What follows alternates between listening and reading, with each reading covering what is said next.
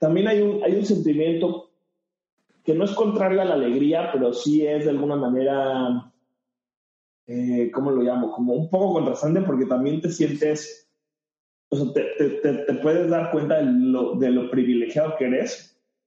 No tienes que ser la persona más rica del mundo, pero es un hecho que tengas un drenaje, que tengas, no sé, que tengas escuchado, que te puedas bañar en tu casa todos los días, que tengas televisión, cable, internet. O sea, a mí, a mí lo que me hizo fue que me centró muy cabrón. Reinvéntate. Empieza por tu mente, tu corazón y tu espíritu. Eres perfecto y eres perfecta tal como eres. Solo tienes que darte cuenta. Libérate de tus complejos, de tus creencias limitantes, crea tu vida y recibe todo lo que necesitas. Asume ya la identidad de quien anhelas ser. Yo soy Esther Iturralde, Life Coach Espiritual. Este es un espacio seguro para que recibas las herramientas, las epifanías y los parteaguas para que de una vez por todas te liberes del deber ser social, cultural o religioso. Mi misión es abrir brecha, hacer las preguntas incómodas para que conectes contigo y con Dios. El resto lo decides tú. Juan del Cerro emprendedor social, está convencido del potencial de emprendimiento y la innovación social para resolver grandes problemas sociales. Actualmente, él es el fundador de Disruptivo TV, que es una plataforma digital de contenidos acerca del mundo emprendedor. También es director ejecutivo de Social Lab México. Es socio fundador de la Asociación de Emprendedores de México. Es autor del libro ¿Qué es el emprendimiento social? Y conferencista profesional con charlas como su TEDx El peor emprendedor del mundo. Escribe para varios sitios como Soy Emprendedor, Think and Start, Soy Pyme y ha sido ponente en eventos como la Semana Nacional del Emprendedor, Epicentro Festival y el Inc. de Monterrey. Juan es súper buena onda van a disfrutar este episodio muchísimo. La forma en la que Juan platica, la forma en la que te cuenta su trayectoria, simplemente es lo más entretenido, lo más sencillo y es súper inspirador porque ha logrado muchísimas cosas, ha pasado por muchas etapas, ha creado e intervenido en proyectos increíblemente chingones y definitivamente al escucharlo hablar, lo hace tan fácil. Disfruta este episodio, inspírate, pregúntate las preguntas adecuadas, ¿no? Para provocar en ti cuestionamientos al respecto de tu vocación, de aquel momento donde quizá te has sentido súper pleno o plena, y cómo podrías seguir profundizando en algo que de verdad mueve fibras sensibles dentro de ti. Juan, estoy feliz de tenerte. Gracias por tu disponibilidad con todo y que estás de viaje, que esa parte no me había quedado bien clara. Entonces, mil gracias por haberte hecho tiempo y tiempo. No, encantado. Y oye, pues ya platicamos un tiempo pre-episodio y me quedó clarísimo que no sabes que tú y yo ya nos conocimos en persona. Qué vergüenza y qué poca madre que no me lo dijiste. Estoy 30 minutos antes de empezar a grabar. No, porque yo quiero que todos sepan. Qué pena, Esther. ¿Cuándo nos conocimos? Pues mira, nos conocimos en la Feria Nacional del Emprendedor no del año pasado, sino del. No la última, sino la penúltima. La del 2017. Donde andaba ahí tu libro, guapísimo. Ahí cantando. Y ahí andabas tú y te saludé y platicamos y te dije que felicidades por tu libro y todo el rollo. Y me dijiste, sí, totalmente. Y yo te dije, oye, y vas a estar en mi podcast un día. Y me dijiste, sí, lo organizamos, lo vemos. Y... Te cumplí con mi palabra sin saberlo, pero aquí estoy. Exacto, exacto. Entonces, sí nos conocemos en persona, aunque no, aunque no lo sabías. Te lo quería decir así para ver tu reacción. Lo que quería hacer era ventanearme para que esto se volviera viral en las redes sociales. Sí. Pues la, la, verdad es que no es, no, no me excuso, soy terrible para, para las caras. Este, para, para los nombres. Tengo memoria de Dori. Pero además la semana del emprendedor, que en paz descanse, bueno, hasta donde sabemos, este, era una locura, era como el, la palusa, el Coachella del emprendimiento, neta, la cantidad de gente, la cantidad de cosas, y no, pues es. Ni la gente se acuerda que vino a nuestro, de que pasó por nosotros, ni nosotros nos acordamos de la cantidad de gente que vemos, entonces. Pero una disculpa, pues mira, él nos acá, así que we did it. Pero, pero sí quiero que quede muy claro que fue mi dedo en el renglón. Fue mi dedo en ese renglón, así de. Bien jugado, bien jugado, punto para Esther. Pero ¿sabes qué? Me da mucho gusto que estés en el podcast ahorita. O sea, porque creo, creo que prefiero tenerte ahorita a haberte tenido en, en los inicios de Reinventate. Me parece, me parece justo y pues aquí estamos listos para para darle todo a Reinventa y para platicar con esta gran comunidad que, por cierto, ya me contaste, ya me presumió, que está rankeando número uno en toda América Latina. Así que qué chingón. Saludos a toda la banda que nos escucha en todos esos países. Así que yo creo que gracias a ti por Muchas gracias por invitarme. Oye, Juan, cuéntanos, um, cuéntanos qué haces. Yo, a mí me encanta empezar con tu realidad hoy. Hoy en día, ¿qué haces? ¿Dónde, es más, ¿dónde estás ahorita sentado? ¿Por qué? Y después, pues vamos a ir descubriendo la ingeniería en reversa de cómo fue que tu vida te ha traído hasta este día. Wow. Eh, claro que sí. Mira, yo lo que hago es que yo me dedico a promover que cada vez haya más jóvenes que se vuelvan emprendedores sociales. Yo estoy convencido de que las personas somos agentes de cambio, podemos ser agentes de cambio, lo que necesitamos es un empujón, ¿no? Eh, yo de verdad creo que todos los problemas que hay a nuestro alrededor, sociales, medioambientales, personales, etcétera, se pueden resolver. Y uno de esos caminos, hay muchas formas de hacerlo, uno de esos caminos es a través del emprendimiento, a través de los negocios. Entonces, un poco, supongo que profundizaremos en esto, pero un poco, o sea, juntando mi pasión por el tema del impacto social, más mi formación en negocios eh, y la trayectoria en mi familia y demás, pues me, me, llevó a trabajar en el tema de emprendimiento social. Ahora, ¿cómo lo hago? Lo hago a través de dos empresas. Bueno, es una sola empresa, pero tiene dos, tres iniciativas más bien, que se llama Disruptivo TV, que es un medio de comunicación enfocado a promover el emprendimiento social. Si para mucha gente la que nos escucha seguramente es la primera vez que conocen el concepto del emprendimiento social, pueden entrar Disruptivo TV y hay 200 episodios de podcast que entrevistamos a emprendedores, hay videos, hay libros, todo gratis, por cierto, eh, para acercarse y conocer el emprendimiento social. Después, además del medio, tenemos un área de educación en la que eh, llevamos a cabo este, bootcamps, talleres, programas semestrales, diplomados, retos este, estudiantiles, ¿no? Para llevar las herramientas, los conocimientos y las habilidades del, emprendimiento social a la gente. Y finalmente, eso se llama Disruptivo Aprende, la parte de educación, y finalmente tenemos Social Lab México, que es una aceleradora para empresas sociales en el O sea que si estás empezando tu empresa y no tienes ni idea cómo hacerle, necesitas algo de lana para empezar, como es muy normal, puedes aplicar a una de nuestras convocatorias y entonces así este, podemos ayudarte a trabajar y a desarrollar tu empresa. Entonces, básicamente lo que me dedico es a inspirar, a formar y a empoderar a las personas para que se conviertan en emprendedores sociales a, través de estas iniciativas muy bien. ¿Y dónde estás ahorita? Ahorita estoy, y el audio se va a escuchar súper feo, perdón a todos por el eco que me están escuchando, eh, porque ahorita estoy en la ciudad de Nueva York, en un espacio de cowork, porque me vine durante 10 semanas a esta ciudad a lanzar, a lanzar Disruptivo en Estados Unidos. Eh, quedamos seleccionados, long story short, eh, quedamos seleccionados en un programa de aceleración, este, que justo son 10 semanas con mentores, con, este, con coaches, eh, con sesiones de trabajo, con reuniones, con eventos de networking para empezar el trabajo de, de disruptivo acá en Estados Unidos. Entonces, ahorita específicamente estoy en eh, una salita juntos en un cover que es muy ruidoso, es el único espacio en el que me pude encerrar para tener esta conversación. Eh, pues en eso, al medio, a la mitad del proceso de apertura, digamos, de Disruptivo US. ¿Y se va a llamar Disruptive? No, se va a llamar disruptivo. Eh, fíjate que es una de las cosas como que al principio discutimos mucho y, queríamos saber sobre todo eh, pues de la gente de acá qué, qué opinaban y qué nos recomendaban.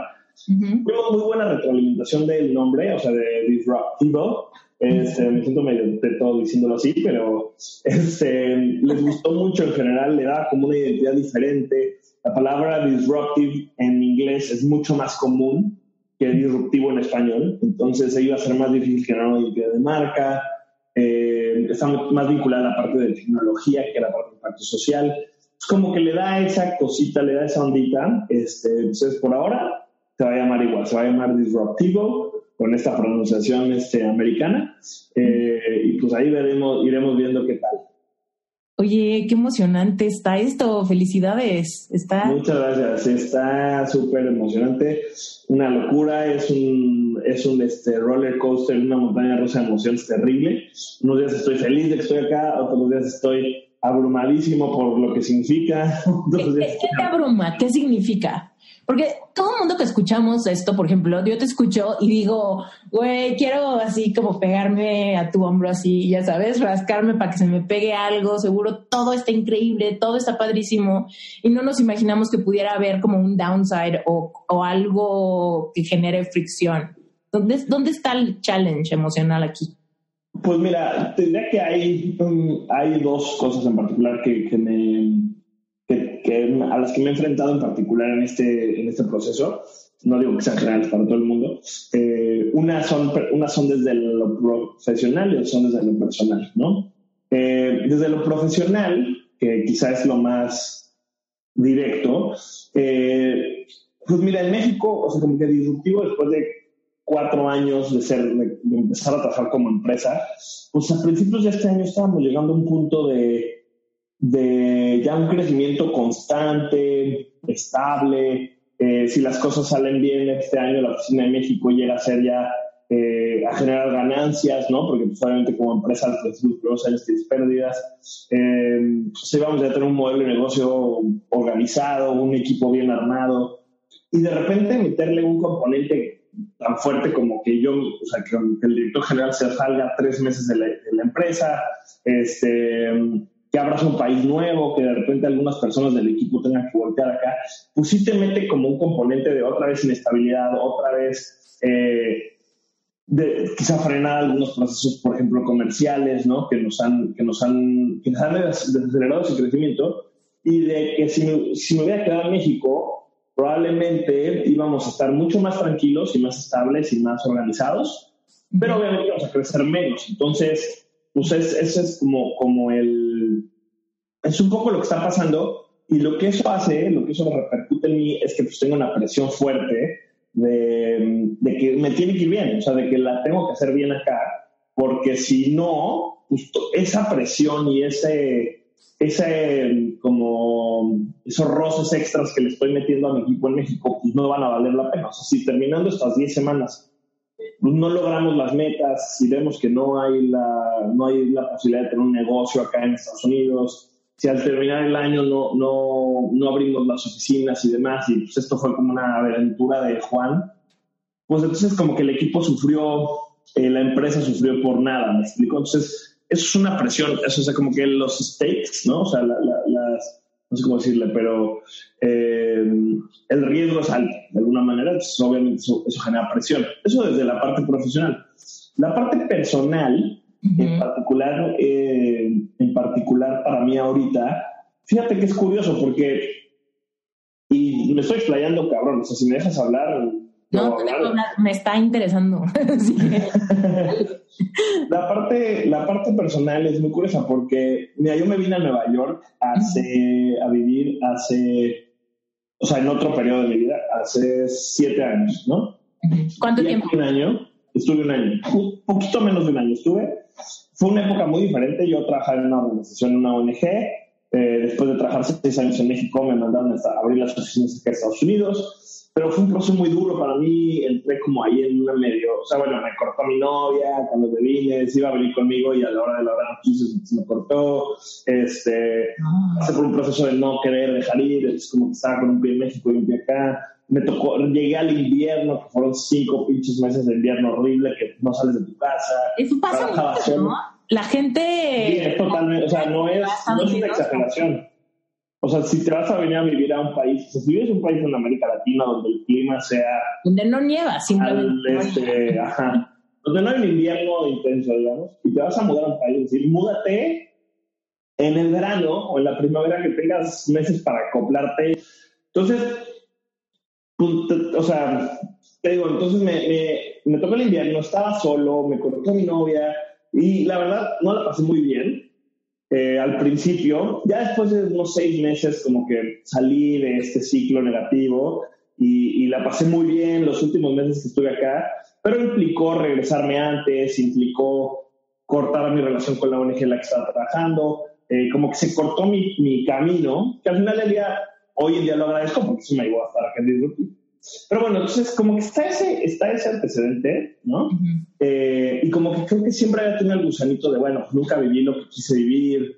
Eh, ahora como me vine, aunque no me iba, aunque no me vine a vivir abiertamente seis años o dos años, o sea, vine nada más tres meses, pues estaba como esta parte de, ah, ahora sí lo puedo disfrutar porque vivo en otro momento de mi vida y demás. Sin embargo, ahora hay otro factor que está muy curioso porque estoy en una etapa familiar complicada en la que, eh, y no creo que lo vaya a escuchar, pero pues mi papá está con temas de salud, eh, este, yo, yo, tengo un año casado, mi esposo se vino, eh, mi papá digo, tiene, tiene unos temas de salud como que quisiera estar más cerca de él. Mi mamá ahorita está en un proceso también de un tratamiento médico fuerte. O sea, como que mm. ha, sido, ha, sido, una temporada en la que tendría mucho valor poder estar cerca de ellos. Este, donde sí creo que me hace falta, o sea, tengo un sentimiento de que el costo de oportunidad de estar acá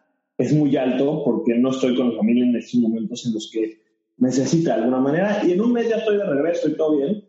Pero bueno, o sea, pasan ciertas cosas estando acá que, ¿no? El otro día mi jefe se puso malo, afortunadamente ya está bien, pero no pude ir. Entonces, eh, como que, aunque regresando, y por lo que te contaba al principio, regresando a, la comparación, estoy en un mucho mejor momento, me vengo con todas las buenas condiciones, no me, no me corto mi novia, no estoy solo, no es el invierno horrible, está acá. Sin embargo, sí digo, si estoy aquí, digo, ¿sabes qué? Está padrísimo, pero tengo claro que ahora, en cuanto se acabe esto, me quiero regresar a México, porque ahí está mi familia, ahí está mi vida. Mm. Eh, me encantaría poder venir de vez en cuando, ¿no? A avanzar con la empresa acá, pero ya no quiero vivir lejos de mis papás, ya no quiero vivir lejos este, de mi esposa, por supuesto. Eh, entonces, como que es muy interesante. Es, pues, como una carga emocional muy diversa. ¿Y qué haces? O sea, ok, identificas las emociones, identificas tus prioridades, ¿qué haces al respecto de aquello que notas? ¿No? Como, ok, una montaña rusa de emociones, yo, Juan del Cerro, ¿cómo proceso estas emociones para poder estar presente? ¿No? Porque justo eso es lo que muchas veces pasa.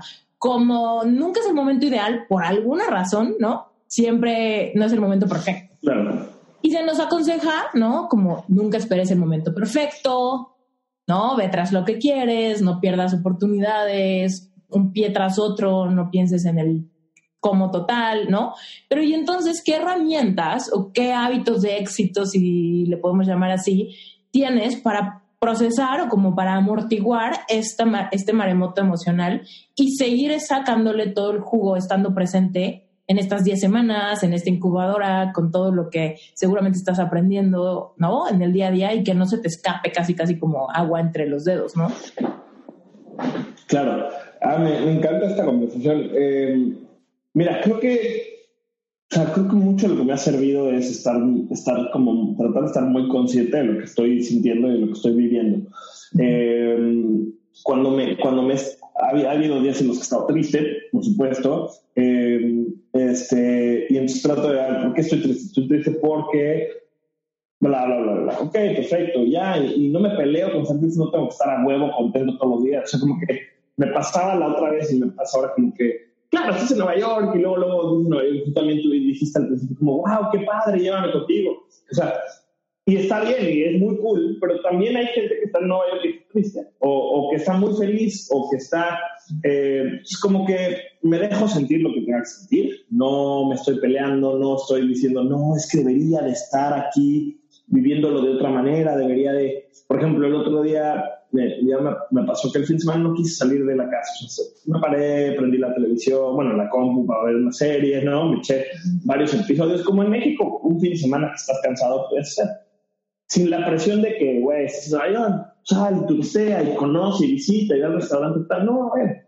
necesito descansar, necesito estar echado, necesito mandar unos correos, necesito este, no hacer nada, necesito echarme una hora en el teléfono. Eh, y, y, como que te quitas esa presión de lo que debería de ser esta experiencia y, este, y simplemente la, la, la vives como es. Eh, esa es una. Este, no, no, soy muy de, la verdad es que soy como un muy mal ejemplo para hablar de hábitos y cosas así porque soy terrible. Pero, por ejemplo, sí creo que soy alguien que es muy driven, ¿no? O sea, soy muy enfocado y eh, tengo claro que vengo aquí a trabajar y que, que, vengo aquí como a dar el 100. Entonces, este, cada vez que estoy, o sea, como cada vez que estoy pasando por uno de estos momentos, digo, ok, pero lo que estoy haciendo aquí es importante, tiene un periodo de término, o sea, en, en, unas semanas estoy de regreso en mi casa, pero estos días que estoy acá, pues vamos a echarle todos los kilos para que salgan bien las cosas. Y es como que ese foco, esa claridad de que es un periodo corto, como que te, te permite también como entrar en perspectiva, ¿no? Este, entonces, como que, bueno, son, son ese tipo de cosas que uno va viviendo, porque si te pones a pensar, cada cosa que vives es, es, es el fin del mundo o se te hace mucho más complicado, pero, pero estar bien enfocado y saber que es un periodo corto, tener metas claras, eso sí me ha servido mucho. Tengo metas muy claras de lo que vengo a hacer acá. Eh, metas que creo que las hice como bastante conservadoras, realistas, sabiendo que me venía 10 semanas, no me venía dos años, no, no pretendo cerrar 10 millones de dólares de inversión ni 50 clientes, o sea, son metas muy puntuales. Y y lo que hago es que cada lunes tengo una reunión con un coach que me va diciendo cómo vamos con las, bueno, que, él, que vamos, le voy enseñando cómo vamos con las metas y al cada semana ver avances, eso me, me llena otra vez de energía y digo, ah, voy muy bien. Con todo lo que está pasando, con todo y a veces lo difícil que es llegar a un lugar nuevo desde cero, eh, con todo que además pues a México le sigo invirtiendo mucho tiempo porque, porque pues, las cosas siguen pasando por allá, vamos avanzando. Es como que, como que o sea, también es otra cosa. digo, resumiendo un poquito, pues tener esa conciencia de, lo que sientes, eh, dejarte sentir y, no, no, suponer que las cosas debieran de ser de ninguna manera, simplemente ser como, como son. Eh, tener como ese enfoque claro de, lo que estás haciendo y de esta perspectiva del tiempo. Y tener metas claras, de estar continuamente viendo si estás avanzando o no estás avanzando. La verdad que me, me ha ayudado. Yo estoy muy contento de la experiencia que estoy teniendo acá eh, siento que siempre estas experiencias de salirte de tu casa, irte fuera, aunque no sea a otro país, aunque sea a otra, a otra colonia o a otra ciudad de tu mismo país, lo que sea, también te permiten ver las cosas con perspectiva y, y, aprendes mucho de ti mismo. Entonces está muy padre, estoy muy Aquí, siempre que tengo invitados, hablamos muchísimo de las emociones, ¿no? Y cómo muchas veces lo que más causa frustración cuando estamos tratando de perseguir un sueño, de hacer realidad nuestros planes, de emprender o lo que sea, ¿no? Es la expectativa del deber ser de algo, ¿no? Y creo que es de lo que estás hablando, porque es como el, ay, estoy en Nueva York, fui escogido, tengo este, esta oportunidad, debería de estar rayado, ¿no? O tengo salud y tengo una esposa que me ama, debería de estar súper agradecido, ¿no? O sea, como que siempre le ponemos, como que aprendimos a ponerle esa capita de deber ser a todas las cosas, ¿no? Y entonces creo que sí, o sea, hay un valor mucho más profundo en darnos permiso de ver lo que es. O sea, es como, no lo que debería ser, sino como ver lo que es y quizá hoy es un día medio estresante, entonces I can act accordingly, ¿no? Es como, como hoy es un día estresante, y como lo que es es que no tengo ganas de salir, puedo actuar acorde y me doy chance de quedarme sin ningún deber ser, de, debería de estar saliendo y conociendo Nueva York, ¿no? Sí, tal cual. Yo creo que, o sea, yo creo que cuando te das cuenta de eso, te liberas un montón. O sea, cuando te das cuenta del, de que muchas de las cosas que te presionan son cosas que siquiera tú crees, o sea, sino como que alguien te dijo o que en algún lugar escuchaste o, o bueno, son estas como presiones sociales que existen de cómo las cosas deberían de funcionar. Cuando, wow, cuando te das cuenta de ellas, cuando das un paso para atrás, dices, no, a ver, o sea, sí, así dice todo el mundo que esto debería ser así, pero realmente para mí es, eh, cuando, te, cuando logras eso, te liberas muchísimo. Mm. Porque cada quien juega, juega diferente, cada quien tiene una, a cada quien le tocan unas cartas distintas. Y entonces, bueno, pues, como te enfrentas a eso y todo, se vale. O sea, no hay respuesta no válida. Eh, y es, es, bien liberador. O sea, creo que de las peores cosas es como esta presión de cómo debieras actuar, esta presión de cómo... Eh, me encanta, me encanta, va a sonar muy raro y creo que nunca había referenciado esto en una entrevista, pero me encanta ese, esta obra de Odín Dupeirón, que se llamaba, un monólogo que tiene que se llama Vivir, y decía que su mamá, bueno, era un personaje ficticio, la mamá estaba medio loca, y, y, la, y el papá le decía a la mamá, no sé cómo se llama, no, María, tienes que llevar a los niños a la escuela. Y la mamá decía, yo no tengo que nada, ¿no? Yo no tengo, y, y yo muchas veces este, hasta como de broma con mi esposa cuando me dice, soy Juan, es que tienes que ir, digo, yo no tengo que nada. Cuando te, lo, te, compras ese mantra, yo no tengo que nada. yo no tengo que a huevo salir a tercear todos los Yo no eh, porque soy nuevo. Yo no tengo que ser un emprendedor súper exitoso porque tengo 30 años. Yo no tengo que estar casada porque eh, todas mis hermanas están casadas yo no tengo que nada, te liberas increíblemente y también te como, permites disfrutar tu viaje. Cada quien tiene un viaje diferente y pues qué chingón, porque si todos viéramos la misma vida, pues qué hueva, ¿no? Sí. Además, lo que es, es. Si te vas a pelear con lo que es, por lo que debería ser, pues, pues bueno, una suerte peleándote contra la nada, ¿no? Es correcto. Uy, qué interesante, muy bien. Oye, Juan, pues cuéntanos, ya entrando en materia del emprendimiento social, cuéntanos dónde nació? ¿Dónde fue la primera chispita de amor por este, esta idea, ¿no? Que dijiste al inicio de yo creo fielmente que todos somos agentes de cambio. ¿Dónde se originó esta creencia tan chida, evidentemente, pero ¿dónde nació esta noción de que somos agentes de cambio? ¿Y dónde nació este amor por hacer un cambio? Mira, yo tengo como... a tu infancia, quizá. no, no, no, no, no va tan atrás. Eh, yo tengo dos momentos importantes que siempre cuento en este como en mi trayectoria, eh, el primero es en la, mitad de la universidad, como en el cuarto semestre de la universidad. venga, sí había hecho en la prepa y en la secundaria, sí, sí había hecho ya como algunos estudios de voluntariado, había trabajado unos, unos eh, chavos de mi, de mi prepa crearon uno que se llama Doctor Sonrisas y otros que eran se llama Soñar Despiertos, son organizaciones que íbamos, hacíamos voluntariado, en la escuela había participación social, en fin, pero como que realmente no, no era algo que fuera muy parte de mí, como hacer voluntariado, hacer cosas sociales. Y entonces en el cuarto semestre de la universidad me invitaron a participar con una organización que se llama Un Techo para mi país, ahora ya se llama Techo. Eh, digo, en varias conferencias he contado la historia, entonces no, no voy a profundizar muchísimo. Pero básicamente me invitaron a construir un fin de semana, ¿no? al Estado de México. Este, yo traía como ganas de hacer algo de temas de impacto social. Entonces dije, bueno, voy ahí. Si no me gusta, pues a lo más el domingo estoy de regreso en mi casa. Y ya se acabó esto, pues no está tan grave, son dos días, ¿no? Todo bien. Me fui a construir ese fin de semana. Es más, algo que no podía construir físicamente porque traía una lesión en la espalda que me había, porque me había resbalado en un barandal, en un bar. traía ahí una lesión en la espalda que, que no debía haber hecho como mucho esfuerzo físico. Entonces me llevé mi cámara, me encantaba grabar. Dije, ah, yo les hago un video la experiencia. Pero estando allá, estando en la comunidad, viendo todo, pues dejé la cámara, dejé todo y me puse a construir. Me encantó la experiencia de meter las manos, de de verdad conocer familias que vivían en el piso de tierra, ¿no? Con casas hechas de basura y de madera hecha a perder. Y en dos días construimos una casa, bueno, construimos, no sé, como 50, 60 casas este, entre varios voluntarios. Entonces, ese fin de semana para mí, aprender que con mis manos podía hacerle la diferencia a una familia que de verdad no tenía nada. Eh, o sea, como que dimensionar el nivel de pobreza que existe, en nuestro país, tan cerca de, a una o dos horas de tu casa, a mí, o sea, para mí ese momento algo se, algo se rompió, algo cambió.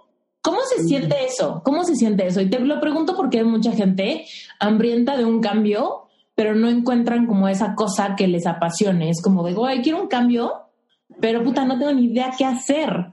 o hay muchas cosas, pero no distingo a cuál es a la que le debería de meter galleta. O sea, ¿cómo se siente saber que es por ahí?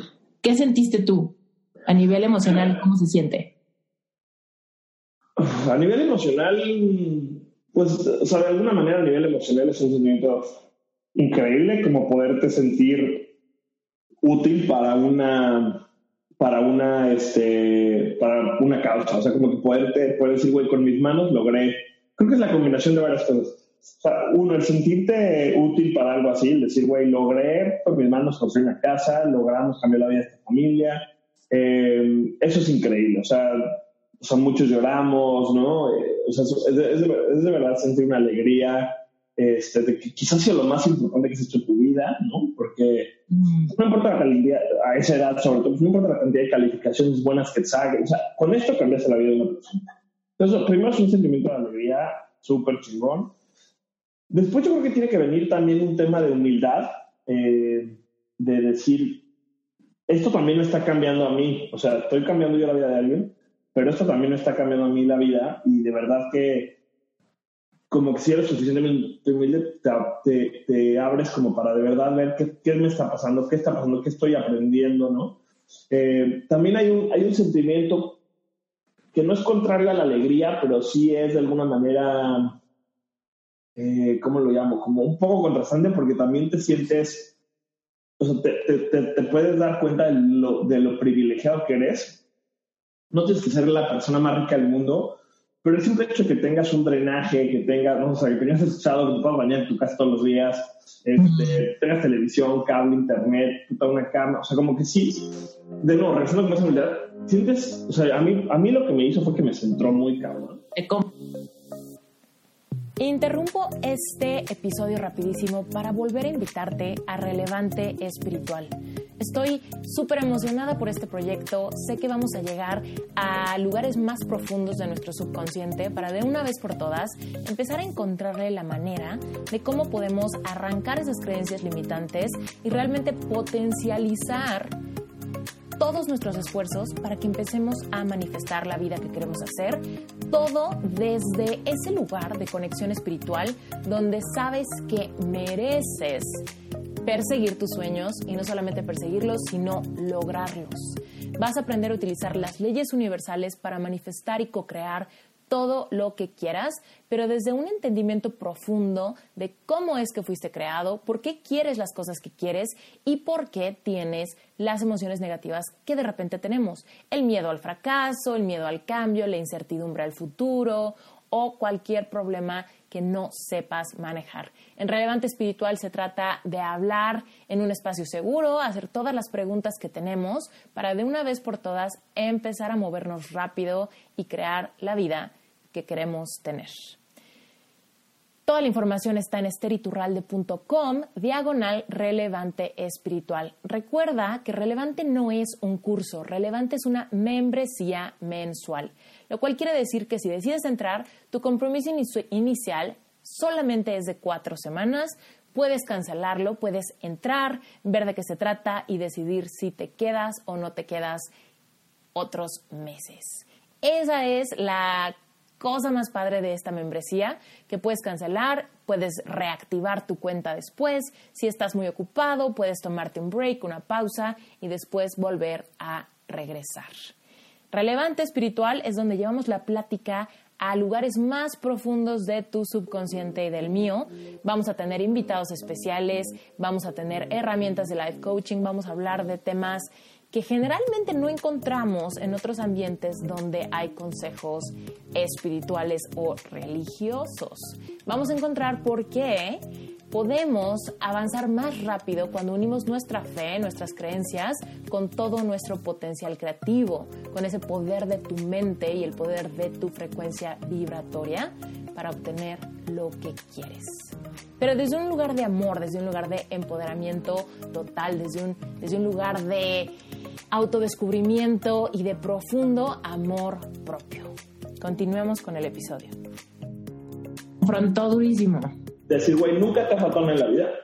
Mm. Este, ¿Y qué es lo que quieres hacer? O sea, ¿qué, ¿qué, vas a hacer al respecto? Entonces, como que ese sentimiento, ese contraste, ese, ese, ese momento que emocionalmente no sé cómo describirlo, pero que te pega, a mí me cambió porque para mí, yo antes me quería ir al cine, quería como hacer otras cosas, pero para mí a partir de ese momento, o sea, de ese fin de semana, la, la energía de la construcción, de nosotros voluntarios, el hecho de poder construir la casa, dije, ¿sabes qué? O sea, el, el nivel de pobreza de la familia con la que trabajamos, señora Juana, eh, para mí fue muy claro que después de ese día, toda mi vida se tenía que dedicar a cambiar la vida de los demás. O sea, a partir de ese momento fue súper claro, hay un antes y después de mi vida en esa construcción.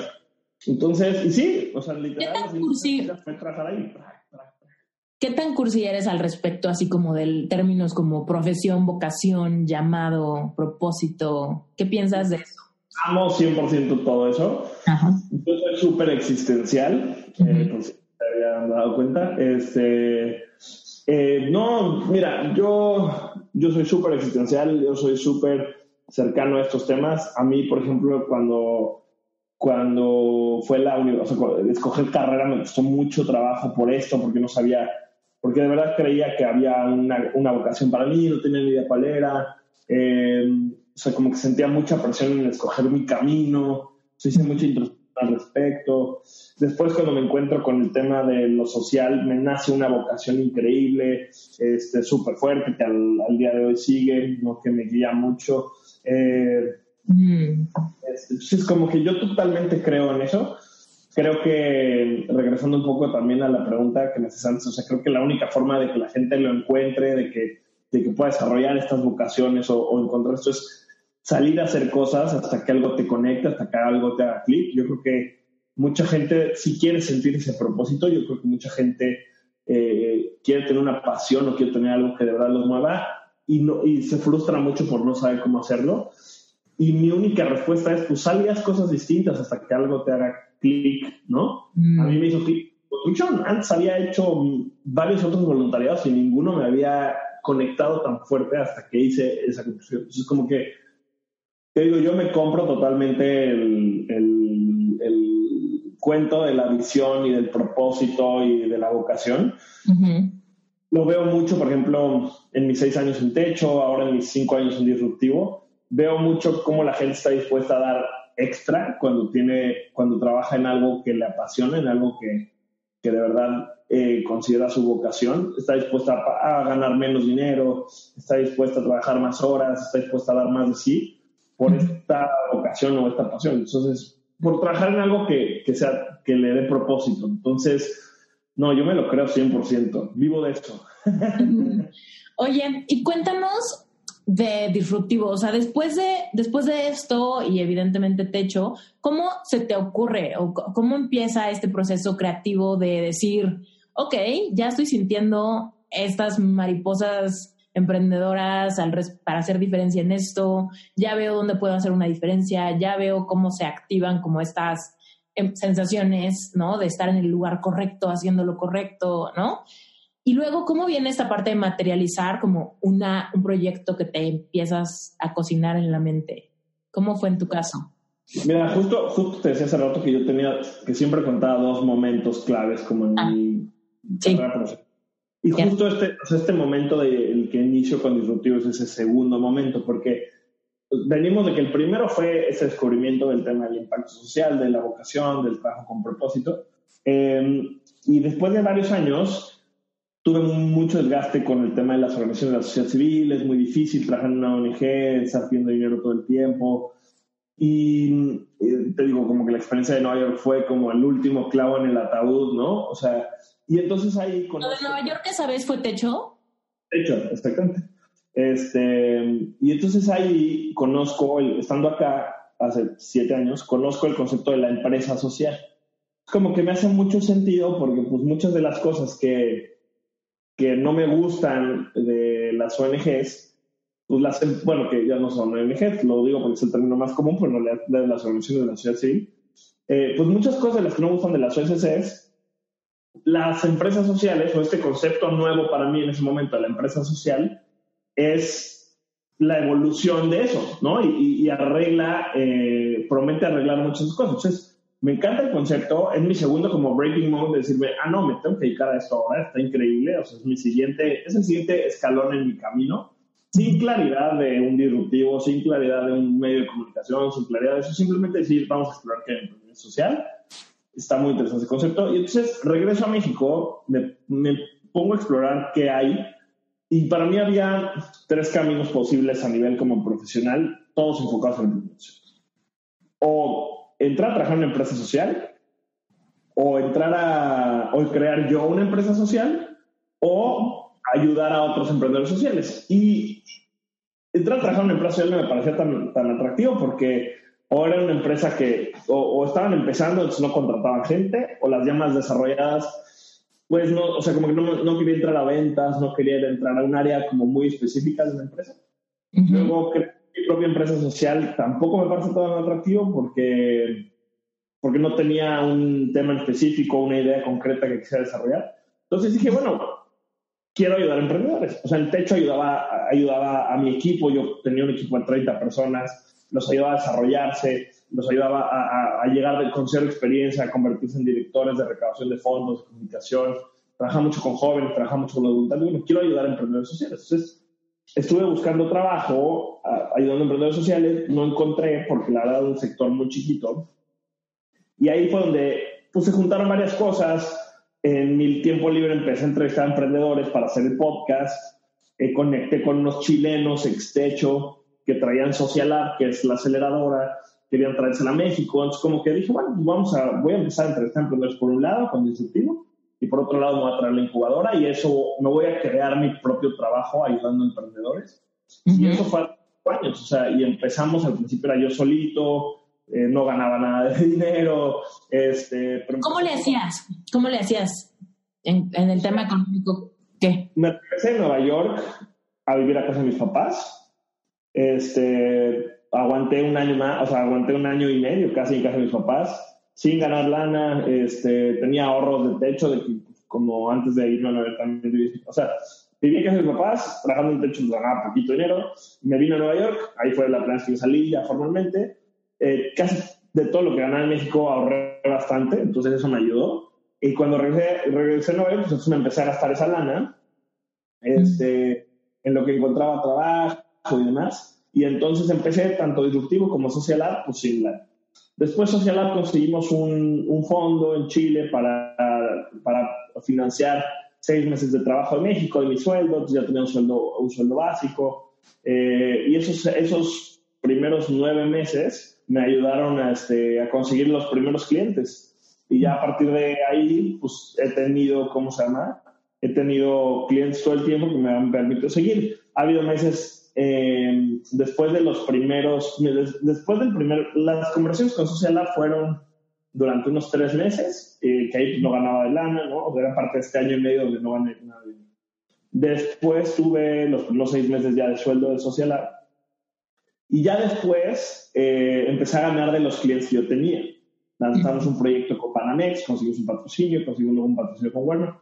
Por ejemplo, en los primeros dos años, que era yo solo, y disruptivo en el tiempo libre, digamos, eh, pues hubo meses que no cobraba. O sea, una vez creo que lo peor fue, fueron tres meses seguidos que no cobraba, donde pues ya hubo un punto en que ya sí me había salido con mis papás. Entonces, pues te tienes que apretar todo, ¿no? O sea, tienes que pues, dejar de hacer muchas cosas, tienes que aguantar vara, tienes que estar preparado también un poquito. Eh, luego, luego entraba el dinero y cobraba, ¿no? Este, y pues poco a poco te lo vas arreglando. Entonces... ¿Hubo algún momento en ese inter donde de repente sí, de repente no y está agarrando forma, pero todavía no tanto, que hubieras querido tirar la toalla o rajarte? ¿O no? Eh, ¿Sabes qué? No fue tanto eso. Hubo otro, hubo, hubo diferentes procesos. Más bien lo que pasó fue que yo cuando empecé con Social App, no empecé con Social App como si fuera a ser mi empresa. O sea, yo empecé con la visión de ser empleado de Social App Chile. O sea, con la misma estructura de Techo, porque Techo tiene la oficina central en Chile y luego tiene oficinas en todos los países. Entonces, los países tienen un director general, pero ese director general le responde a Chile. O sea, legalmente Techo México, bueno, en mi tiempo, dependía de Techo Chile. Social Lab iba a ser un poco así. Entonces, visión no era tirar las cartas, sino más bien era decir, ah, voy a echarme tres años con esto, voy a echar a andar Social Lab en México. Este, al principio Disruptivo era un podcast, no era una visión de negocio, nada. Eh, y terminando, voy a hacer un MBA, este, me regreso a Estados Unidos para hacer lo que no pude hacer antes. Eh, vine incluso a ver universidades y la madre. Eh, y ya, o sea, como que dejo Social Lab, me voy a hacer un MBA, me voy a hacer una maestría en... No quiero hacer un MBA tradicional, pero algo así. Y, ya, ¿no? Y ya, o sea, como que sigo mi carrera apoyando emprendedores sociales o, en lo que sea, pero no como emprendedor, no como teniendo mi propia empresa. Eso en realidad, eso es como que, te digo, fue, fue diferente porque no dije lo voy a dejar porque al principio no era como, no tenía esta misma visión. Fue más adelante, cuando después como de dos años de Social Lab, justo estudié un año para hacer el pinche examen del MBA, el DIMA. Ajá. Una horrible. Este, y ¿Un año estudiaste? Un año, o sea, bueno, estudié entre comillas. Estuve tomando clases durante un año para hacer el examen. Justo el problema es que no estudiaba en mi casa, nunca fui bueno para estudiar. O sea, desde, desde mi secundaria prepa, nunca fui bueno para estudiar en mi casa de sentarme a leer un pinche libro. No, muy bien, pero porque ponía atención en mi clase, porque hacía muy buenos trabajos, participaba mucho, era muy nerd pero llegando a mi casa no me podía sentar media hora a leer un libro de, teoría, ¿no? Entonces, este, una semana antes del examen estaba muy mal preparado y dije, ¿sabes qué? No que pues el examen, no me va a ir bien. Y me puse a pensarlo y dije, y nada, no me quiero ir. O sea, no me quiero de maestría. Estoy muy contento con lo que estoy haciendo Disruptivo ya, o sea, para entonces, dos, años después, ya tenía página de internet, ya había lanzado mi libro, eh, seguía sin ser una empresa y ganar dinero, pero ya era un medio, o sea, como, o bueno, ya empezaba a ser un medio de comunicación. Y en esa misma temporada, Social Lab empezó también a tener una actitud distinta, de decir, ¿saben qué? Creemos que es mejor que cada, que cada equipo sea independiente. Entonces, nos propusieron que, pues sí, que cada uno de nosotros fuéramos dueños de la empresa en cada país entonces, esto fue a finales del 2016. Ajá. Este, en los que yo dije, ¿sabes qué? Bueno, pues voy a, voy a juntar Disruptivo y Social Lab en una sola empresa, me voy a independizar, digamos, de Social Lab Chile, y ahora sí voy a hacer, me voy a meter full a esto, ya no me voy a meter en ningún lado, y ahora sí voy a ser este, pues, emprendedor. Antes de eso, jamás, jamás me vi como siendo dueño de mi empresa, o sea, nada. Te digo, siempre me veía como apoyando a los emprendedores. Fue dos años in, ¿no? O sea, dos años ya adentro de este madre que dije, ahora le va. Eh, y finalmente, pues a principios de los, a finales de 2016 fue cuando armé toda la estructura, empecé a contratar gente, este, y dije, ahora le vamos a crear esta empresa y pues de ahí hemos ido creciendo y hemos ido ya armando todo un equipo y todo ya con esa visión de, de emprendedores, digamos. Está cañón, está súper padre. Oye, cuéntanos de tu libro, ¿en qué momento dijiste? O sea, por ejemplo, ahorita como nos estás diciendo de nunca tuve la visión de tener mi propia empresa, ¿cómo nació la idea de, órale, ¿sabes qué? Voy a escribir un libro. O sea, ¿en qué momento vino esa, esa idea y cuál fue tu proceso creativo para, para llevar esa idea hasta la materialización de ya tengo mi libro publicado? ¿Qué tanta disciplina, cuánto tiempo te tomó? de nuevo, yo siempre cuento historias muy largas, pero estuvo padre, la verdad, lo del libro, porque yo no sabía nada de medios de comunicación, mucho menos medios digitales. Yo estudié administración de empresas, siempre me encantó el tema de la comunicación, pero nunca me metí, no, no estudié la carrera, te digo, me quería dedicar al cine, pero la carrera de comunicación sí no me gustaba. Entonces, cuando empecé con el podcast de Disruptivo, entrevistando emprendedores, este, pues lo hacía como por gusto, y me empezó a gustar, me empecé a entretener bastante y entonces dije, bueno, vamos a... De hecho, empecé el podcast porque un amigo me invitó a empezar el podcast porque él lo había contratado en una agencia de marketing para lanzar 10 podcasts diferentes y Disruptivo era parte de ese batch de, podcast. Entonces él me puso toda la infraestructura. Pero ya estando, ya, ya haciendo el programa, me empecé a meter solito a aprender mucho en, en online de cómo tener un podcast, cómo tener una página web, eh, cómo hacer un medio digital, eh, cómo empezar a hacer bases de datos, ¿no? Y entonces me metí a muchos de los sitios que seguramente toda la gente que tiene un medio digital se ha metido, ¿no? A Pat Flynn, con Smart Passive Income y todos estos cuates que son los gurús de todo este pedo. Y Y una de las cosas que todo el mundo dice es tienes que empezar a construir base de datos y una de las formas para construir base de datos es eh, pues, teniendo un ebook, ¿no? Teniendo un libro descargable que un freebie. un freebie. Entonces yo dije, ah, pues está súper bueno, me encanta la idea. Yo, cronológicamente empecé el podcast en, eh, el primer episodio salió, aunque lo trabajamos más tiempo, pero el primer episodio salió en mayo del 2015. 14, en mayo del 2014 salió el podcast, ¿ok? En enero del 2015, seis meses después, yo me invité a escribir en la revista Entrepreneur, porque les estuve jode y jode y jode y jode hasta que me dieron la columna. Entonces empecé a escribir para la revista Entrepreneur en digital de enero de 2015. Para la Semana del Emprendedor de 2015, que fue en octubre, noviembre, no sé, fue cuando, este, fue cuando me planeé lanzar el libro. Pero el libro, la idea del libro me surgió como dos semanas, como dos meses antes de la Semana del Emprendedor dije, bueno, vamos a armar este freebie, vamos a armar este ebook, ¿no? Este libro digital gratuito que me sirva para en la semana del emprendedor empezar a generar bases de datos, empezar a sacar correos, ¿no? Eh, recién, no, o sea, no había, creo que ya había una página en Disruptivo, porque cuando tenía el podcast más mis artículos, armé un blog y ahí lo subía, pero no era un sitio, no era nada, era un blog.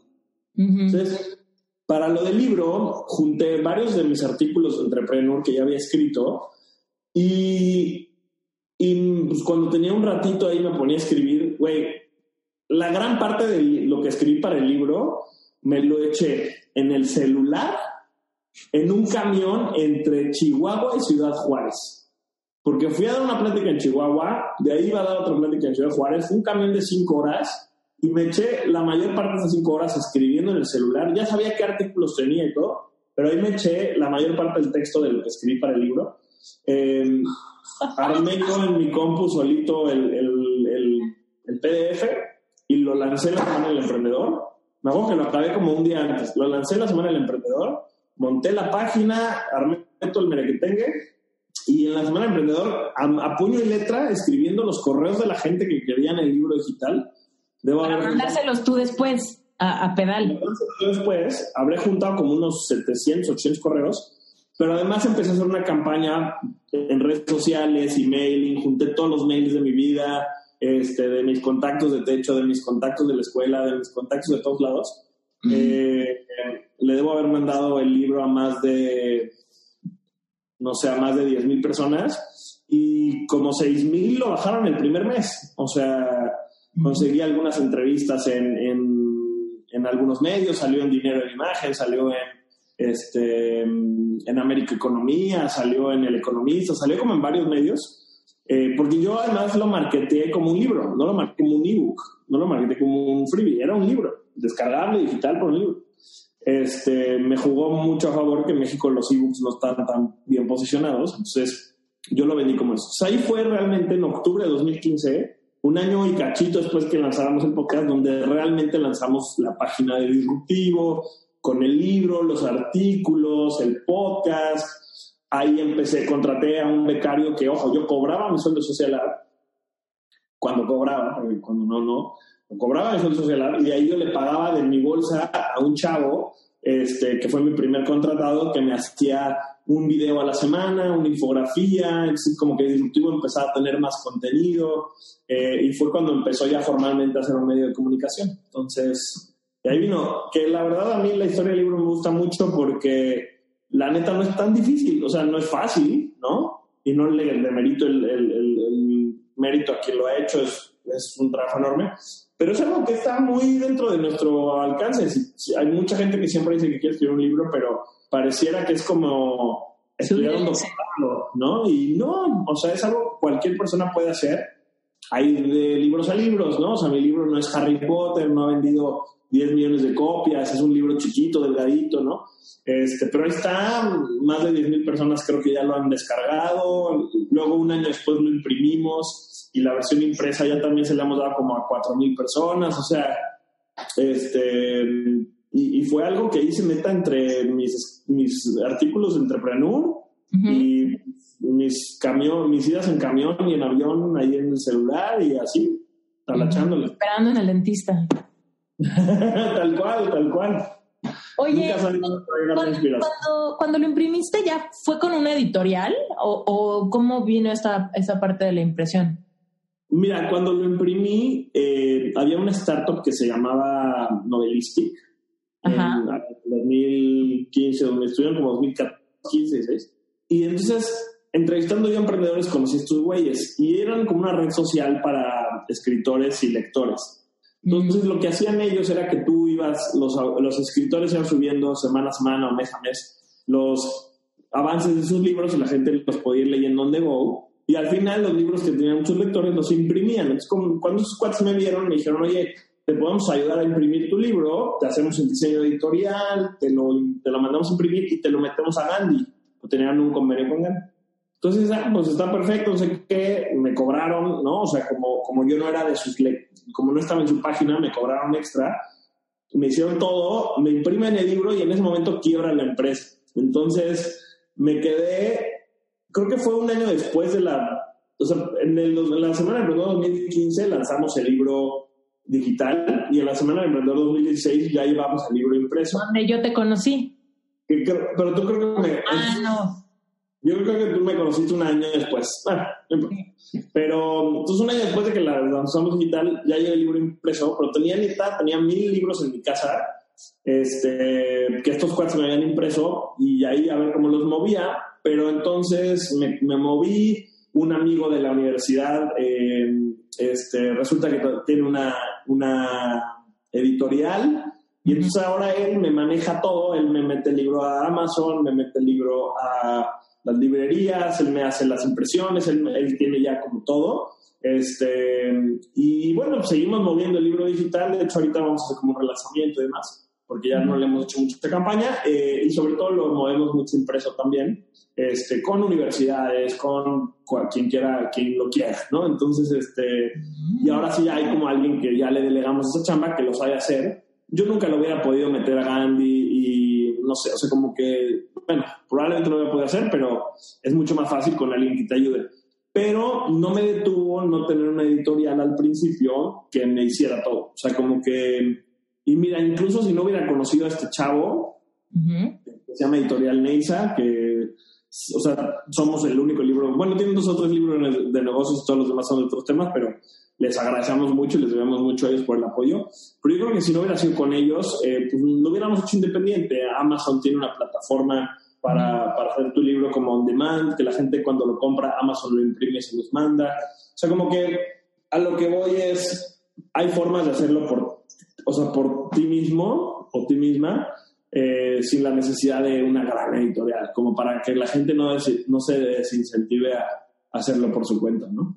lo primero, lo primero, escríbelo, ¿no? Aunque sea tu celular. Primero eso, ya después te preocupas por lo demás. No te paralices por pensar en los últimos pasos, ¿no? Y por eso no escribas.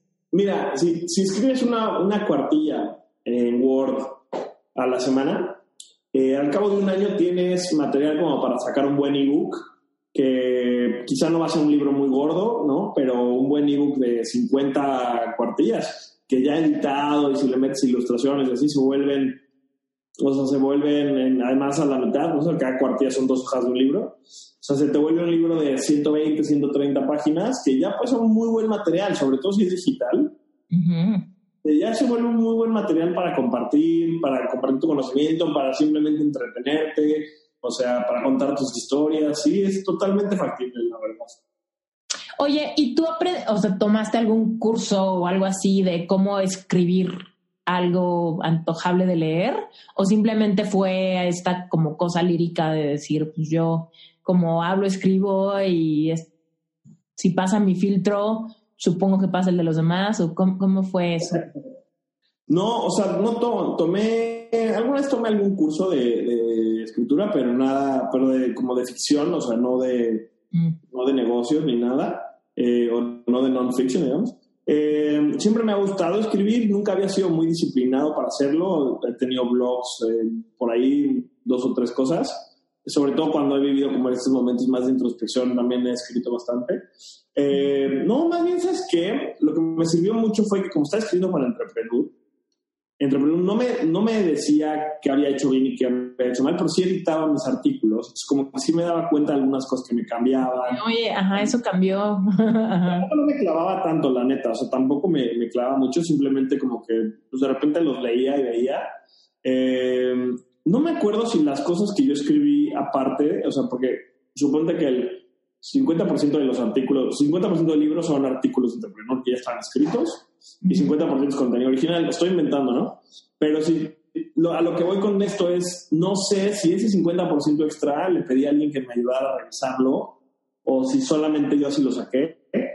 Lo que sí, entonces probablemente hay errores ortográficos. Ya después ya vino la, editorial, que eso sí ya lo revisaron, ¿no? Pero la primera edición, no sé, eh, no me acuerdo. Y lo que sí, lo que sí te diría es que para mí siempre fue como una, eh, un propósito muy importante que fuera un lenguaje súper coloquial y muy accesible. O sea, eso sí fue, eso es a propósito. O sea, que sea casi como, que, que escriba casi como hablo no es, no es sin querer, porque mi objetivo es que el emprendimiento social, neta, cualquiera le entienda. Entonces, por eso trato siempre de hacerlo lo más, lo más, lo más, lo más accesible posible.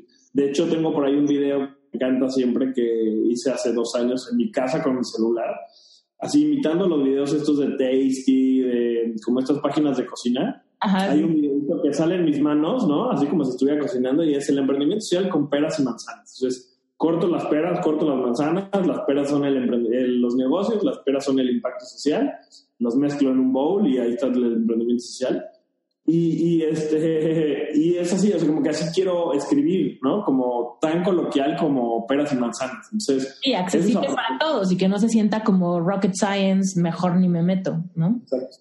Pero bueno, como tip para la gente que le interese, pues práctica. O sea, la verdad es que pues, sí, practiqué durante un tiempo y si le preguntas a la, a, la que ha sido mi editora en Entrepreneur, este, ella sí me dice, no, güey, si hay una diferencia enorme de cómo es ahorita como escribías al principio, ¿no? Pero pues es obvio es lo de progress, not, not perfection, ¿no?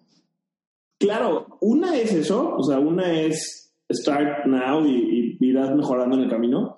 Eh, pero la otra es, y es un mito que siempre trato de romper y que también con, con mi esposa, por ejemplo, me, discuto, no me peleo, discuto bastante, es, no son talentos natos, o sea, a mí me choca la gente que neta dice, es que yo no puedo escribir, que yo no soy bueno para escribir o es que yo no soy bueno para hablar en público, eh, o es que yo no tengo el talento por eso. Nel, güey, nadie nace teniendo talento. Esas cosas se desarrollan. O sea, y sí, hay gente que quizá tuvo la suerte de que desde chiquito, desde chiquita, eh, practicó y ya trae ventaja. Pero si tú no traes ventaja, si te pones las pilas ahorita, al cabo de uno o dos años ya vas a ser bueno en lo que quieres. Entonces, este, que también es muy liberador, porque yo siento muy, este, yo siento como muy, ¿cuál es lo contrario de liberador? Muy opresor, un sentimiento de decir, es que yo no soy bueno para esto. Ok, hazte bueno para esto, eh, o hazte buena para esto, y es practicando. Entonces, yo llevaba tiempo practicando, escribiendo, y creo que eso me ayudó a que este, lo que escribo ahora sea tenga, sea legible, ¿no? O sea, si es muy bueno o no, ya serán ustedes los jueces. Te cuento algo que, bueno, te comparto algo que dice mi esposo. Dice, solamente, en la vida solamente hay tres cosas. Y es gringo, así que lo digo en inglés. Pero bueno, dice, things I'm good at, things I'm not good at it, no, I'm not good at yet, y things I don't care about. ¿no? O es las cosas a las que soy bueno, las cosas a las que todavía no soy bueno y las cosas que no me importan. ¿no? Ya. No hay, no hay nada a lo que seas malo. No hay nada. Estoy totalmente de acuerdo. Me encanta. Oye, antes de que te vayas, cuéntanos un momento glorioso de tu trayectoria. Si el mm. momento donde más contento, donde más rayado, donde estabas que no dabas crédito de tan contento que estabas. Wow. Eh, déjame pensar. Déjame pensar esto porque está. Está, está bueno. Eh, Mira, de, la trayectoria con disruptivo, este va a sonar muy cliché, pero uno de los mejor, uno de los momentos más padres fue este, el momento, un domingo el año pasado, el domingo antes de que empezara la semana del emprendedor. Estábamos, eran como las, ya era tarde, ya eran como las diez y media, once de la noche, estábamos viendo la tele en la casa, eh, y suena mi teléfono, y me dicen, Juan, eh, te hablo, no me acuerdo su nombre, la verdad, este, qué pena, pero te hablo Elizabeth, soy la secretaria del, soy la secretaria del presidente Andro, presidente del INADEM, te lo voy a comunicar yo, uh, ok, este, y me lo pasan y me dice, hola Juan, ¿cómo estás? Yo, bien Alejandro, ya lo conocía, ¿no? Pero pues, qué raro que me hablas de. Oye, este, no, pues es que te hablo para decirte que ganaste el Premio Nacional de Emprendedor.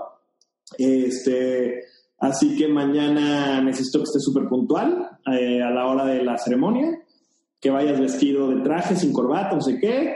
Te va a dar el premio el presidente y ya me explicó cómo iba a funcionar y demás. Fue una llamada de dos minutos este, y ya, colgamos.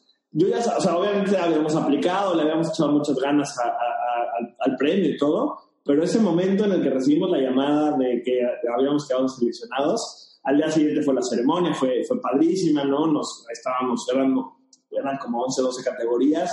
Nosotros ganamos la categoría de, de, este, de organismos impulsores del ecosistema emprendedor.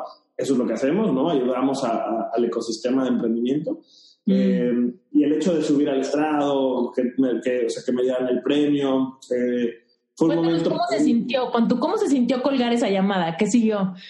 No, pues ¿Reglas como pollo sin cabeza por tu casa o No, pues mira, o sea, luego, luego ya al recibir la llamada, o sea, empecé así, que hacer así, así como de, no mames, no mames, no, así como, este, que habíamos ganado. Y, y, es un rush, es una adrenalina, ¿no? Eh, que, te llena luego, luego. Este, luego, luego le, le, marqué a mi mamá y les conté. No, no, no le podía decir a nadie porque pues, obviamente es secreto. Pero bueno, mi mamá no tiene Twitter ni nada, entonces este, dije, bueno, pues ya le hablé a mi papá, les conté.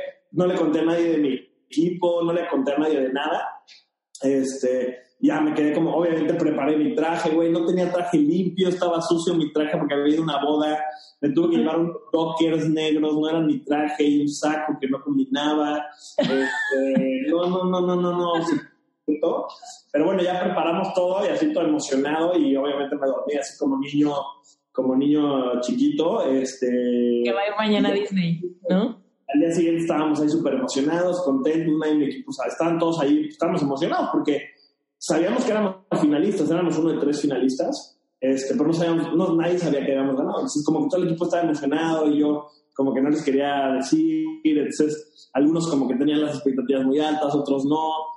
Entonces fue, fue un momento muy padre.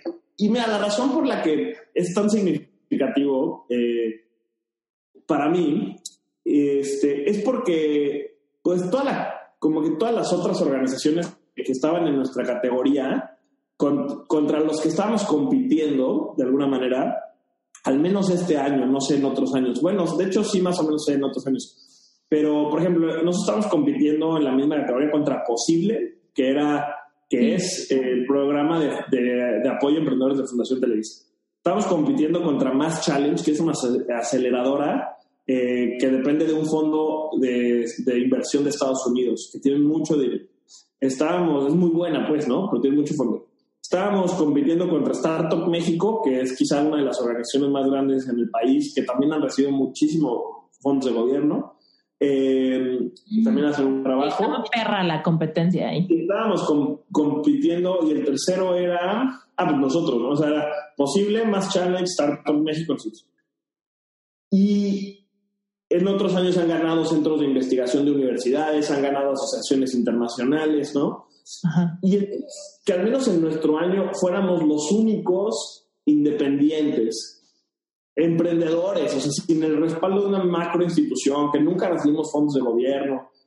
Pues neta, para mí fue algo de un orgullo increíble. O sea, fue algo que, que yo y mi equipo construimos solos, obviamente con apoyo de nuestras familias y todo, pero o sea, eso, como que esta, esta parte independiente, si, si, o sea, si fueran los Óscares, como que no ganó la película del mega estudio, ya sabes, ganó la película independiente que tenía bien poquito dinero, que neta no cobraron sueldo durante toda la producción de la película, se llevaron el Oscar. Para mí fue eso, o sea, como haber creado algo con el apoyo, o sea, no, no, es, no me lo llevo yo el premio, se lo llevaron muchas personas, este, pero el hecho de que, de que hayamos sido gente que neta lo logramos trabajando duro, este, sin el apoyo de nadie o el respaldo de ninguna gran institución macro, eso para mí fue un, fue un motivo de un orgullo increíble y por eso sí creo que es, es uno de los momentos más padres, porque es el, también es el reconocimiento cuando empiezas una empresa y a ti te pasa cuando te, te llaman para decirte que tu podcast lo están escuchando en República Dominicana o quién sabe dónde,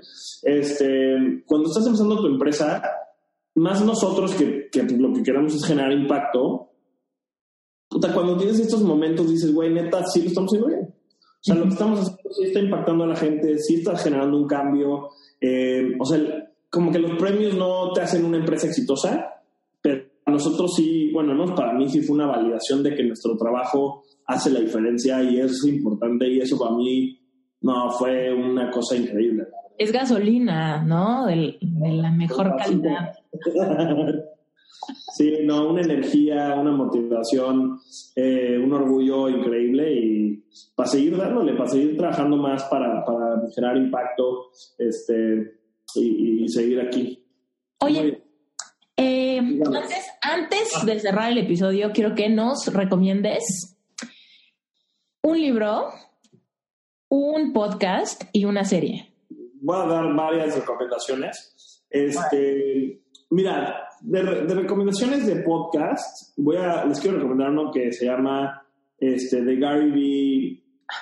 Gary V. Audio Experience. Es un podcast que ha evolucionado, ha tenido diferentes momentos. A mí en particular lo que más me gusta, lo que más les recomendaría, es un podcast de emprendimiento, de negocios, ¿no? Este es un cabrón que lo hizo muy bien y tiene una empresa muy grande y es muy emprendedor y demás. Pero no me vuelven loco los últimos episodios, pero váyanse a los primeros, los primeros 300 episodios de este podcast ya tienen, ya tienen, han de haber terminado, o sea, el, el episodio el último episodio de esta serie de haber terminado hace dos años, se llamaba The Ask Gary Vee Show. Así se llama el podcast antes, ahora se llama The Gary Vee Audio Experience.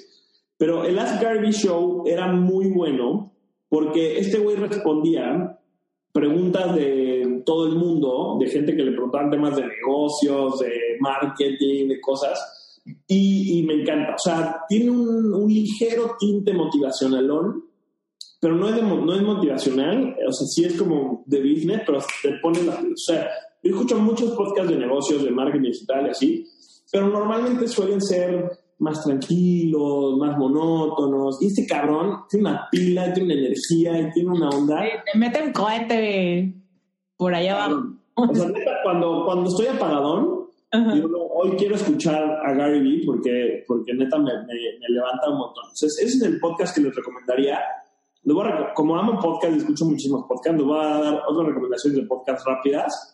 Una, otra de negocios que se llama How I Build This. Para mí hoy es el mejor podcast de entrevistas de, de, negocios. Entrevistan a founders, entrevistan a Airbnb, entrevistan a Facebook, entrevistan a... Que eso lo, lo ves en muchos podcasts, pero las entrevistas, las historias que cuentan en este programa es especialmente bueno. Por, ejemplo, por ahí entrevistan al güey de los al güey que creó los Power Rangers, entrevistan a gente como súper interesante, entonces tienen muy muy buenas historias, me gusta mucho su storytelling y un tercer podcast que no tiene nada que ver de negocios, es completamente de diversión, es humor, es un humor muy teto, pero a mí me encanta, se llama Reply All, así como en el correo cuando le pones contestar a todos, Reply All. Cada semana cuentan una historia del internet. Me iría, o sea, si pudieran, me iría a escucharlo desde el principio, si lo van a empezar a escuchar, porque no es una historia, ni no es una serie ni nada, pero bueno, van, van, hay, hay chistes, como te vas encariñando con los dos hosts, con los dos eh, anfitriones del programa, y hay chistes que de repente te vas acordando, entonces tienen, la mayoría de las historias son muy buenas, tienen muchas historias de un día dejan que les hackeen el celular, otro día este, se meten a ver quién sube los videos de las ratas comiendo pizza. Eh, o sea, como que tienen cosas así muy random, pero son súper tetos, son súper divertidos. Esos son los tres podcasts: The Gary Vee Audio Experience, How I Build This y Reply All. Creo que son de mis tres favoritos.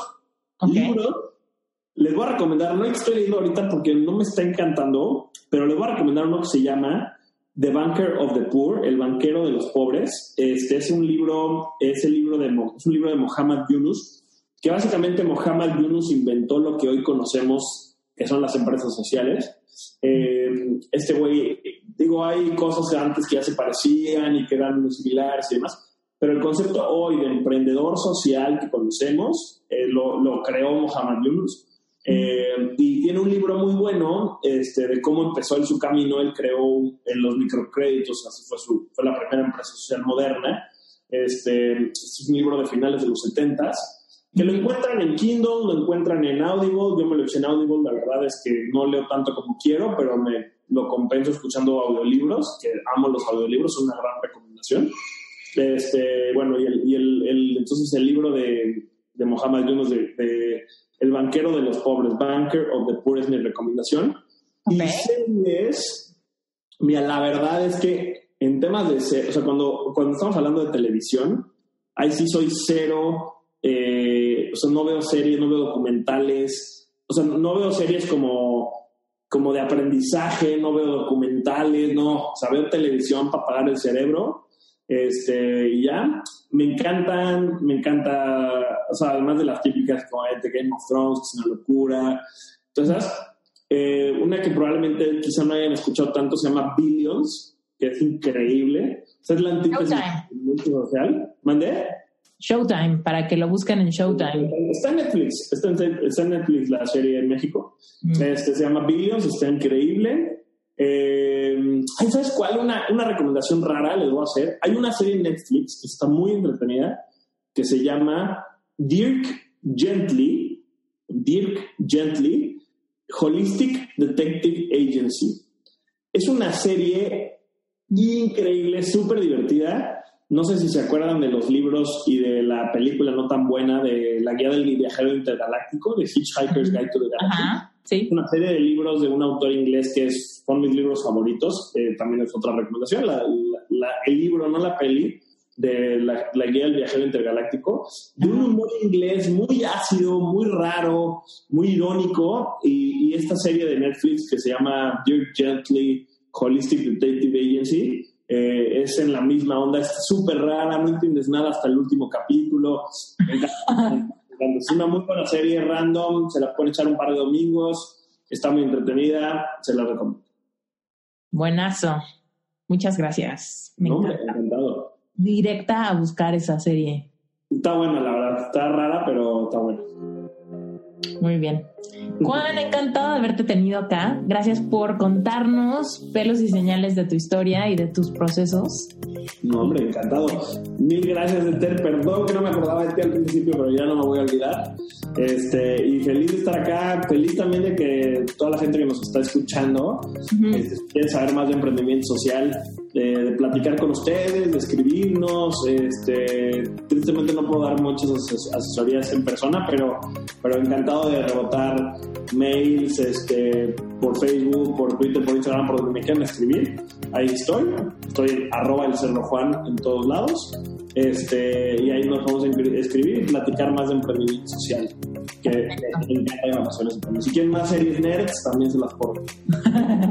Buenísimo. Y evidentemente todas las notas en, más bien todos los links en las notas del show. El otro día le estaba preguntando a una persona si creía en Dios. Me dijo que sí, que por supuesto creía en Dios, de hecho me dijo que era católica y que tenían muchas costumbres, ¿no? Alrededor del catolicismo, lo cual quería decir automáticamente que creía en Dios. Sin embargo, yo le pregunté, ah, ok, perfecto, crees en Dios, muy bien, porque Dios existe, creas en Él o no creas en Él, es completamente irrelevante si tú crees en Dios. Es como, como decir, es que yo no creo que existe el sol, yo no creo que funciona la ley de la gravedad. Bueno, pues el sol existe contigo sin ti, la gravedad te pega al suelo con creas en ella o no creas en ella. Entonces Dios existe, por supuesto que sí, y me encanta que lo crea. Perfecto, padrísimo. Pasamos a la siguiente pregunta. Bueno, ¿tú le crees a Dios? Y se quedó en un silencio incómodo y me dijo, es que no sé a qué te refieres. Y yo, bueno, ¿sabes qué dice Dios de tu vida? Y me dijo, no. Y le dije, ¿lees la Biblia? Y me dijo, sí. Y luego le dije, ah, cuéntame tu versículo favorito. Y me dijo, "Mm, no tengo ninguno. Y dije, ah, ok, bueno. ¿Y cuándo lees la Biblia? Y me dice, bueno, es que cuando estoy en problemas, la leo y me da paz. Ah, perfecto. Y le dije, ok, cuéntame una situación donde hayas estado eh, ansioso y dime qué fue lo que leíste que te dio paz. Y me dijo, "Mm, no me acuerdo ahorita. Dije, si de verdad hubieras estado ansioso y hubieras abierto un libro y ese libro te hubiera traído paz inmediata a tu ansi- ansiedad, créeme que te acordarías perfectamente de cuál era la causa de la ansiedad y cuál fue el fruto de la paz. El punto es que no hay vergüenza, casi nadie lee la Biblia, no pasa nada. La realidad es que la Biblia es un libro maravilloso, pero que si no tienes un sistema de creencias de que la Biblia es maravillosa, pues no la lees. Más bien estamos acostumbrados a pensar que la Biblia es de hueva, que la Biblia no se entiende, que la Biblia solamente lo entienden los curas, que la Biblia es un libro pesado y que tiene letra chiquitita y que parece diccionario. Y que tiene el lenguaje de la prehistoria, obviamente. La verdad es que hay muchas Biblias, hay chiquitas, hay modernas, hay padres y hay Biblias con lenguaje mucho más relevante para nuestros tiempos. El punto es, cuando yo le pregunté, ¿tú le crees a Dios? No supo qué decirme, porque no sabe qué es lo que Dios decía a su vida. Y le dije, bueno, en la Biblia, por decirte cosas simples, Dios dice que te va a dar paz que sobrepasa todo entendimiento, que es la paz que necesitas cuando estás en la histeria total, cuando tienes pánico, cuando estás preocupado, cuando estás que cuando te choca tu trabajo. ¿Has logrado conectar con esa paz que sobrepasa todo entendimiento? Porque la paz que sientes cuando todo es pacífico, pues no sobrepasa todo entendimiento, es bastante lógico que haya esa paz. Pero ¿qué pasa con esa paz que de veras sobrepasa todo entendimiento? Esa es la que necesitas cuando estás en pánico, es la que necesitamos cuando estamos sufriendo, es la que necesitamos cuando estamos en depresión, es la que necesitamos cuando estamos súper enojados porque nos hicieron algo fatal o nos ofendieron o nos lastimaron o nos humillaron, ¿no? Por ejemplo, ¿qué más dice Dios? Dios dice que Él proveerá, Dios dice que no nos va a faltar nada nunca, que Él alimenta a los pájaros del cielo y que si alimenta a los pájaros del cielo, imagínate qué hará por nosotros que somos su más amada. ¿Tú sabías eso? ¿Tú le crees a Dios que nada te va a faltar? Porque si le creyéramos a Dios eso, pues no nos preocuparíamos tanto por la lana, ni pagar la renta, ni tener dinero para el súper, ni tener dinero para nuestros sueños. Tendríamos que realmente creerle a Dios y tendríamos toda la paz del mundo porque sabríamos qué provisión va a haber. Por ejemplo, Dios dice que nunca estaremos solos, que Él irá con nosotros y derribará gigantes enfrente de nosotros. O sea, Dios va a estar con nosotros y nos protegerá ante nuestros más grandes miedos, inseguridades, complejos, etcétera, etcétera, etcétera. ¿Tú le crees a Dios? ¿O solo crees en Dios?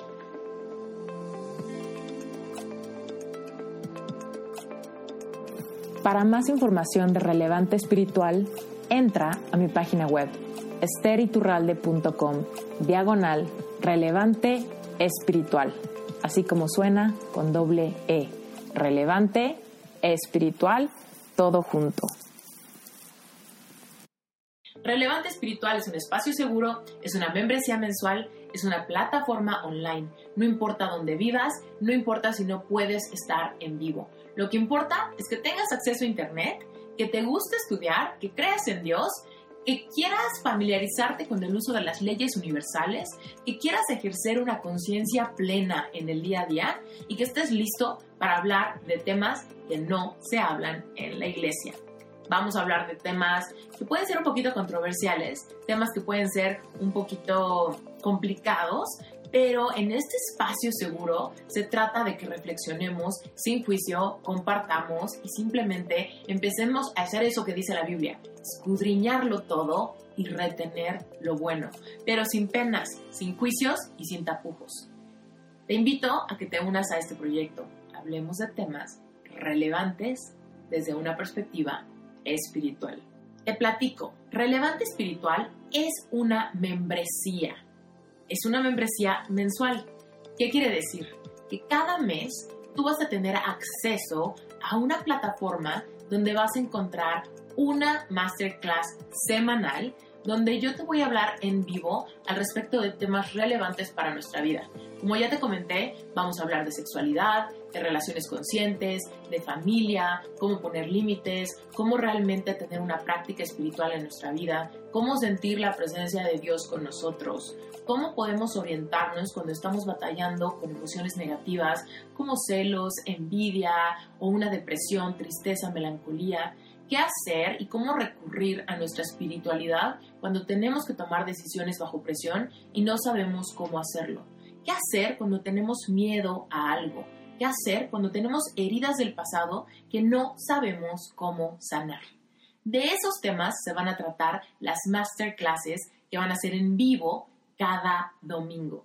Espiritual, así como suena con doble E. Relevante, espiritual, todo junto.